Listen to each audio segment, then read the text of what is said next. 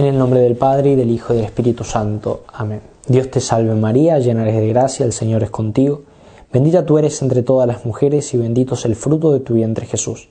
Santa María, Madre de Dios, ruega por nosotros pecadores, ahora y en la hora de nuestra muerte. Amén. San Ignacio de Loyola, ruega por nosotros. En el nombre del Padre y del Hijo y del Espíritu Santo. Amén. Muy bien, queridos ejercitantes, ahora vamos a meditar acerca de las bienaventuranzas. Eh, como bien sabemos, Jesucristo es el Maestro, es el Maestro que nos enseña con sus palabras y con sus obras, que nos invita a seguirlo, a seguir sus ejemplos y a vivir su doctrina. Las bienaventuranzas propiamente son el núcleo de su predicación como el culmen de la predicación de nuestro Señor Jesucristo. Por eso aprovechemos esta meditación para, conocer más de, la doctrina de nuestro Señor y ponerla a prueba y ponerla eh, en práctica así en nuestra vida. Como toda meditación empezamos poniéndonos en presencia de nuestro Señor, en presencia de Dios, de Dios Padre, y hacemos la oración sólita que trae San Ignacio en el número 46, que todas mis intenciones, acciones y operaciones se ordenen para el mayor servicio, gloria y alabanza de su divina majestad. La historia la encontramos en el Evangelio de San Mateo, capítulo 5, versículos del 1 al 12. Dice San Mateo, al ver a las multitudes, subió al monte, se sentó y se le acercaron sus discípulos. Abriendo entonces su boca, se puso a enseñarles diciendo, Bienaventurados los pobres de espíritu, porque de ellos es el reino de los cielos. Bienaventurados los mansos, porque ellos heredarán la tierra. Bienaventurados los que lloran, porque serán consolados. Bienaventurados los que tienen hambre y sed de justicia, porque ellos serán saciados. Bienaventurados los misericordiosos, porque alcanzarán misericordia. Bienaventurados los limpios de corazón, porque verán a Dios. Bienaventurados los pacíficos, porque serán llamados hijos de Dios. Bienaventurados los perseguidos por ser justos, porque de ellos es el reino de los cielos. Bienaventurados seréis cuando os injurien, persigan, y mintiendo digan todo mal contra vosotros por causa mía. Alegraos y regocijaos, porque vuestra recompensa será grande en los cielos, pues también persiguieron a los profetas antes que a vosotros. Hasta aquí entonces San Mateo. Como composición del lugar podemos ver el monte, el monte que hoy se llama el Monte de las Bienaventuranzas, donde se encuentra una iglesia que conmemora esta enseñanza de nuestro Señor, con vista al mar de Galilea y ver a Cristo sentado entre las multitudes, los doce apóstoles a su alrededor, se ven las montañas, el lago, Cafarnaún. Podemos pensar, era primavera, la hierba se, estaba verde entonces, miles de personas escuchando, nuestro Señor predicando, predicando eh, el secreto de su corazón, el secreto para ser felices, el secreto para ser bienaventurados.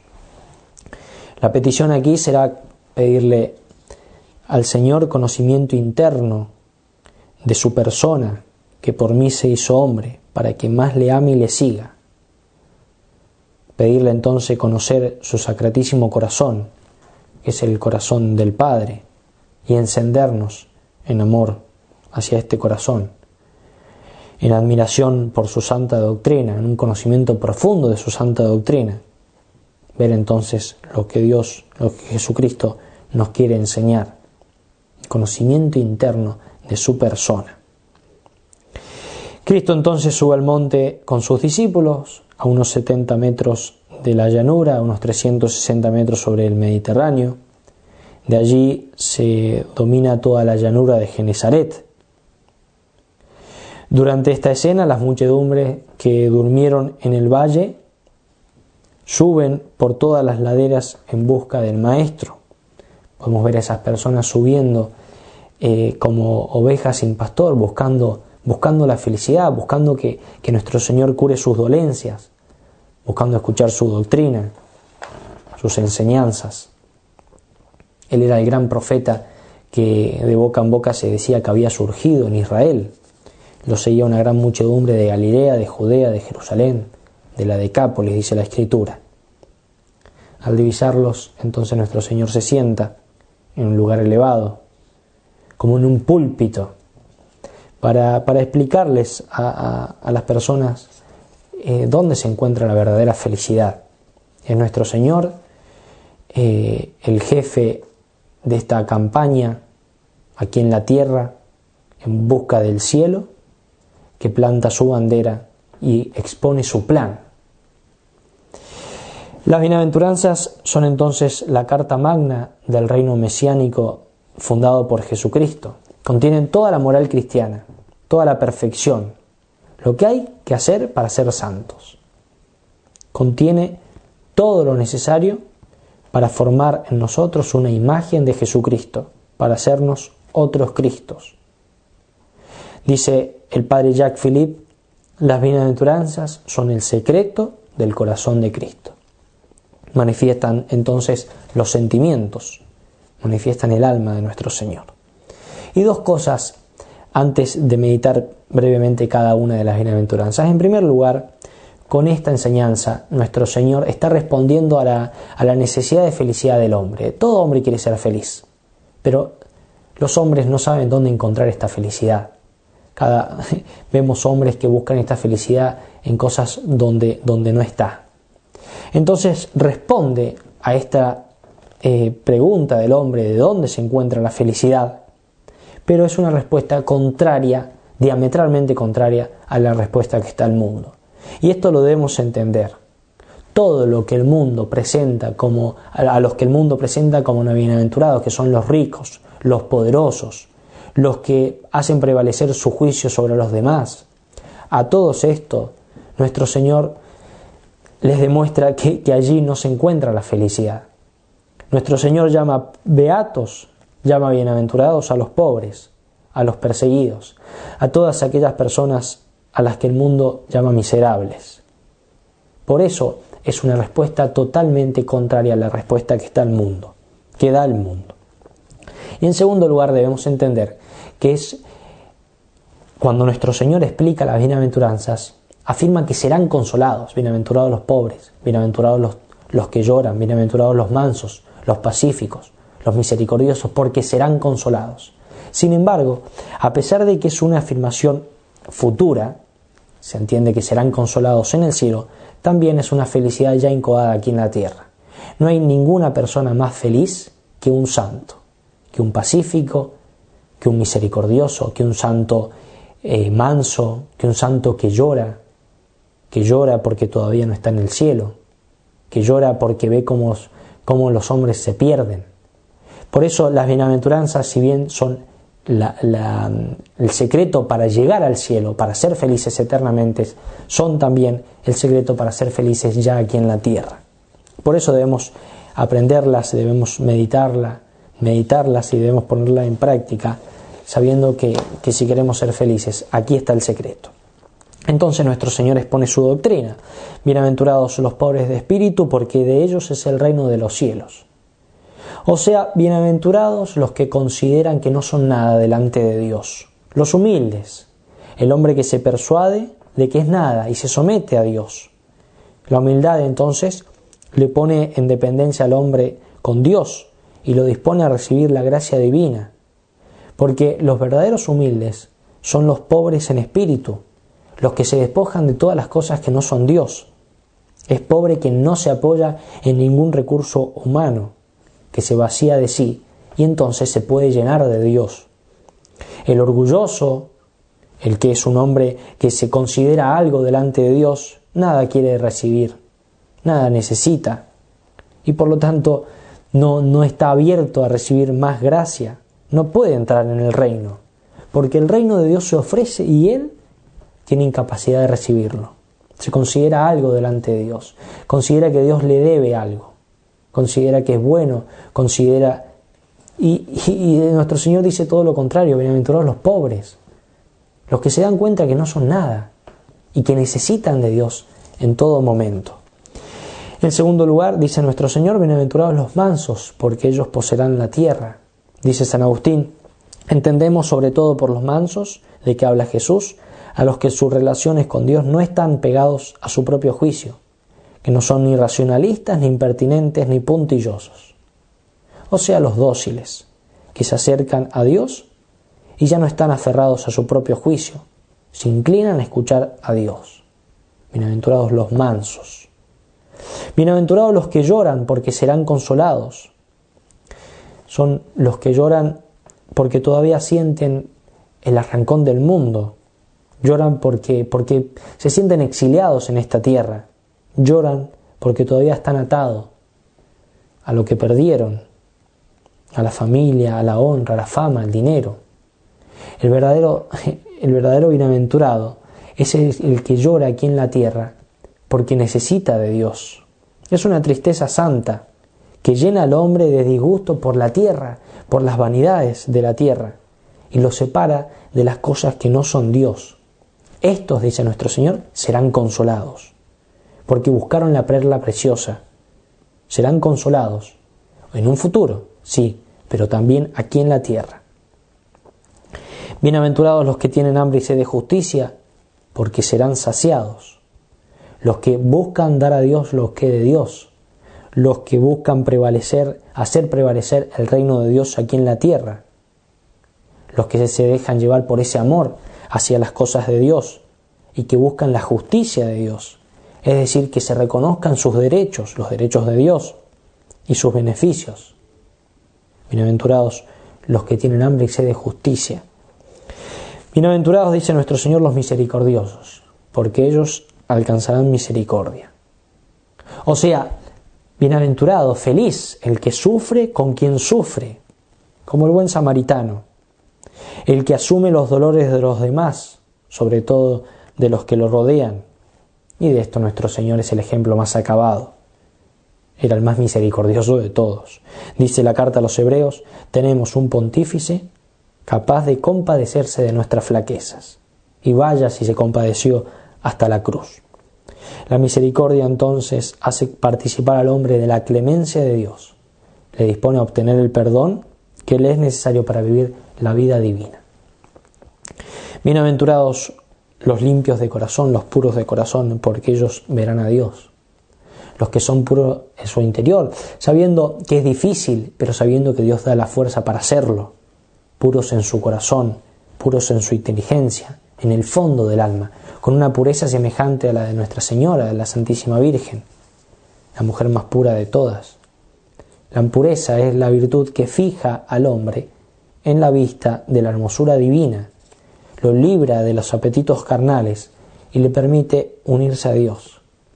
Pero esta unión no es posible sino en los corazones sencillos. Y los corazones sencillos son los corazones puros, los corazones sin doblez. Ellos verán a Dios. Nada les impedirá ver a Dios. Bienaventurados los pacíficos porque serán llamados hijos de Dios, los que hacen la paz. Y esto es totalmente contrario al mundo, que busca hacer prevalecer cada uno su opinión, donde cada uno busca pisar la cabeza del enemigo y no perdonarlo nunca. Nuestro Señor dice, bienaventurados los que buscan la paz, porque la paz perfecciona la unión del hombre con su Padre, con Dios. Tenemos que ser pacíficos, como Cristo, que hizo las paces mediante la sangre de su cruz, que reconcilió a la naturaleza humana con la naturaleza divina. Bienaventurados finalmente los que padecen persecución por la justicia, porque de ellos es el reino de los cielos. Y bienaventurados sois cuando por mi causa os vituperen y os persigan, y digan toda clase de mal contra vosotros mintiendo. Gozaos y alegraos, porque vuestro galardón es grande en los cielos, porque así persiguieron a los profetas. Estas bienaventuranzas, las últimas dos, dice San Agustín, son una confirmación y un resumen de las, de las anteriores.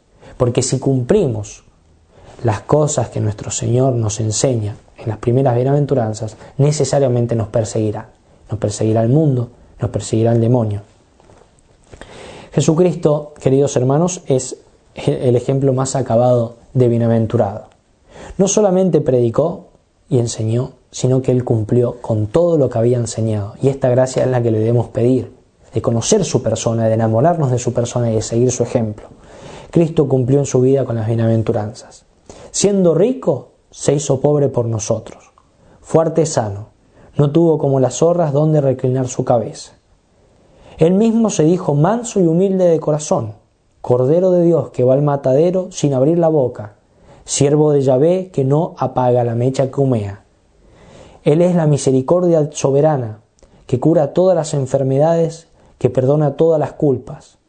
Él es el príncipe de la paz, que pacifica todos los corazones. Mi paso os dejo, mi paso os doy. Es Él la pureza misma, el Hijo de la Virgen, el que puede desafiar aún a sus enemigos del que lo convenzan de pecado. Es el hambriento de justicia, que podrá decir mi manjar es hacer la voluntad del Padre que me envió, y se indignará al ver profanado su templo. El celo de tu casa me devora. Y sobre todo nuestro Señor es el gran perseguido, desde su nacimiento por Herodes, desde su, durante su ministerio por fariseos y ministros del príncipe de este mundo. Y sin embargo, nuestro Señor Jesucristo, siendo como fue pobre, herido, perseguido, es bienaventurado como ningún hombre lo fue y lo podrá ser jamás, porque gozó todo, tiempo, todo el tiempo de la visión beatífica. Por eso nuestro Señor, al proclamar las bienaventuranzas, habló con mucha experiencia.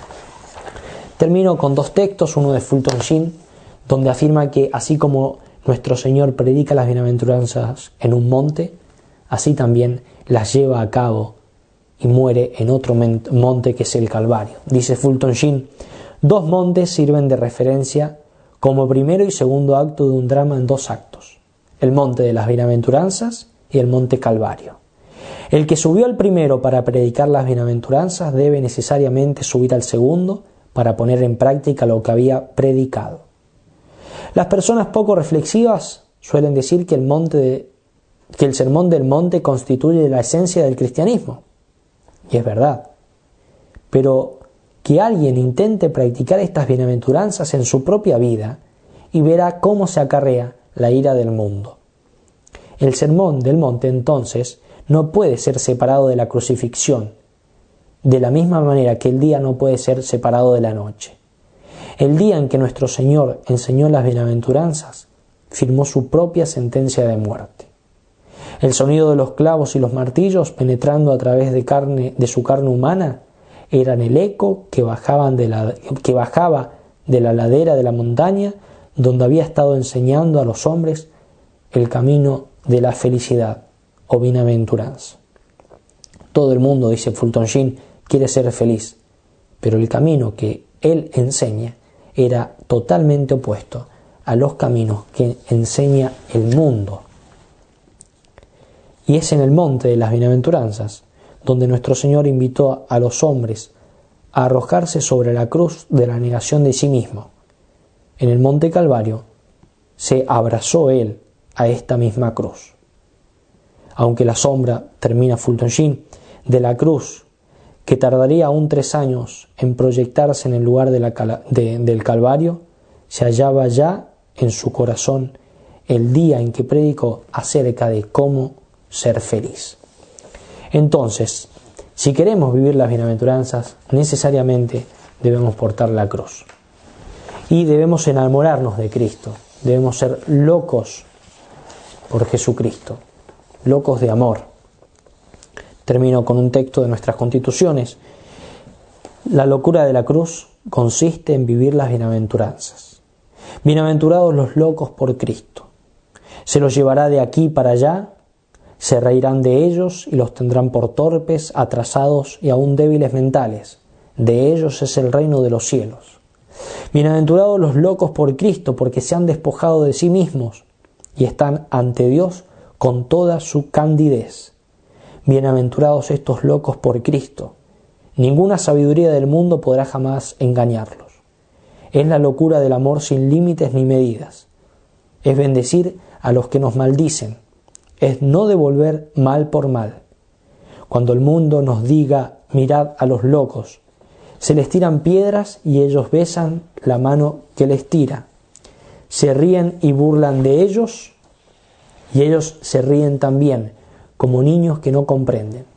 Se les golpea, persigue y martiriza, pero ellos dan gracias a Dios que los encontró dignos. Cuando el mundo diga eso, señal de que vamos bien. Locura del amor, pero que la locura de la cruz hace más sabia que la sabiduría de todos los hombres.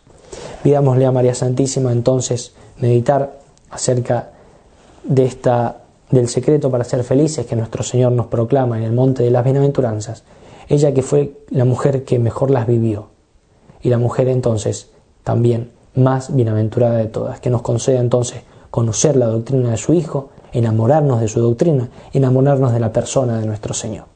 Porque si, nos enamor si tenemos en nuestra mente solo una idea de Dios, pero no consideramos que es una persona, difícilmente seguiremos su doctrina. En cambio, si entendemos que es una persona ha muerto por nosotros y que nos quiere felices y que nos enseña cómo serlo, entonces tendremos mucho más fuerza para abrazar la cruz, para abrazar las bienaventuranzas, en busca de esa felicidad que nunca se acaba, que ya se encuentra aquí en la tierra, si las cumplimos, incoada, pero se encuentra felizmente y eternamente en el cielo.